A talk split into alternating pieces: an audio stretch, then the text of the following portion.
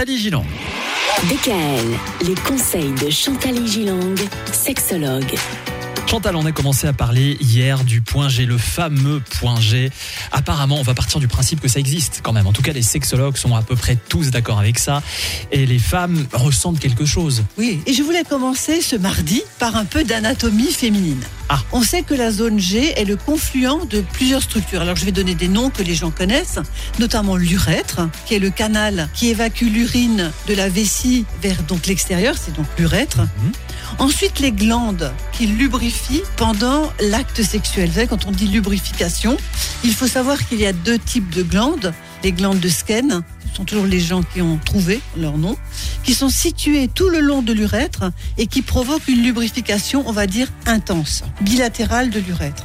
Et ensuite, vous avez les glandes de Bartholin, qui sont rondes et petites et imperceptibles et situées dans la vulve qu'on ne voit pas beaucoup et qui, elles, font une lubrification fine, un peu comme des petits vaporisateurs de lubrification.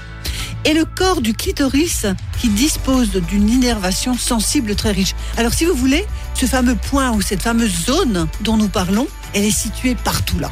Alors il est plus facile de découvrir et de provoquer le plaisir par stimulation du clito parce que cet organe bien sûr est à l'extérieur du corps sur une dizaine de centimètres et qu'il joue un rôle euh, important dans le plaisir féminin.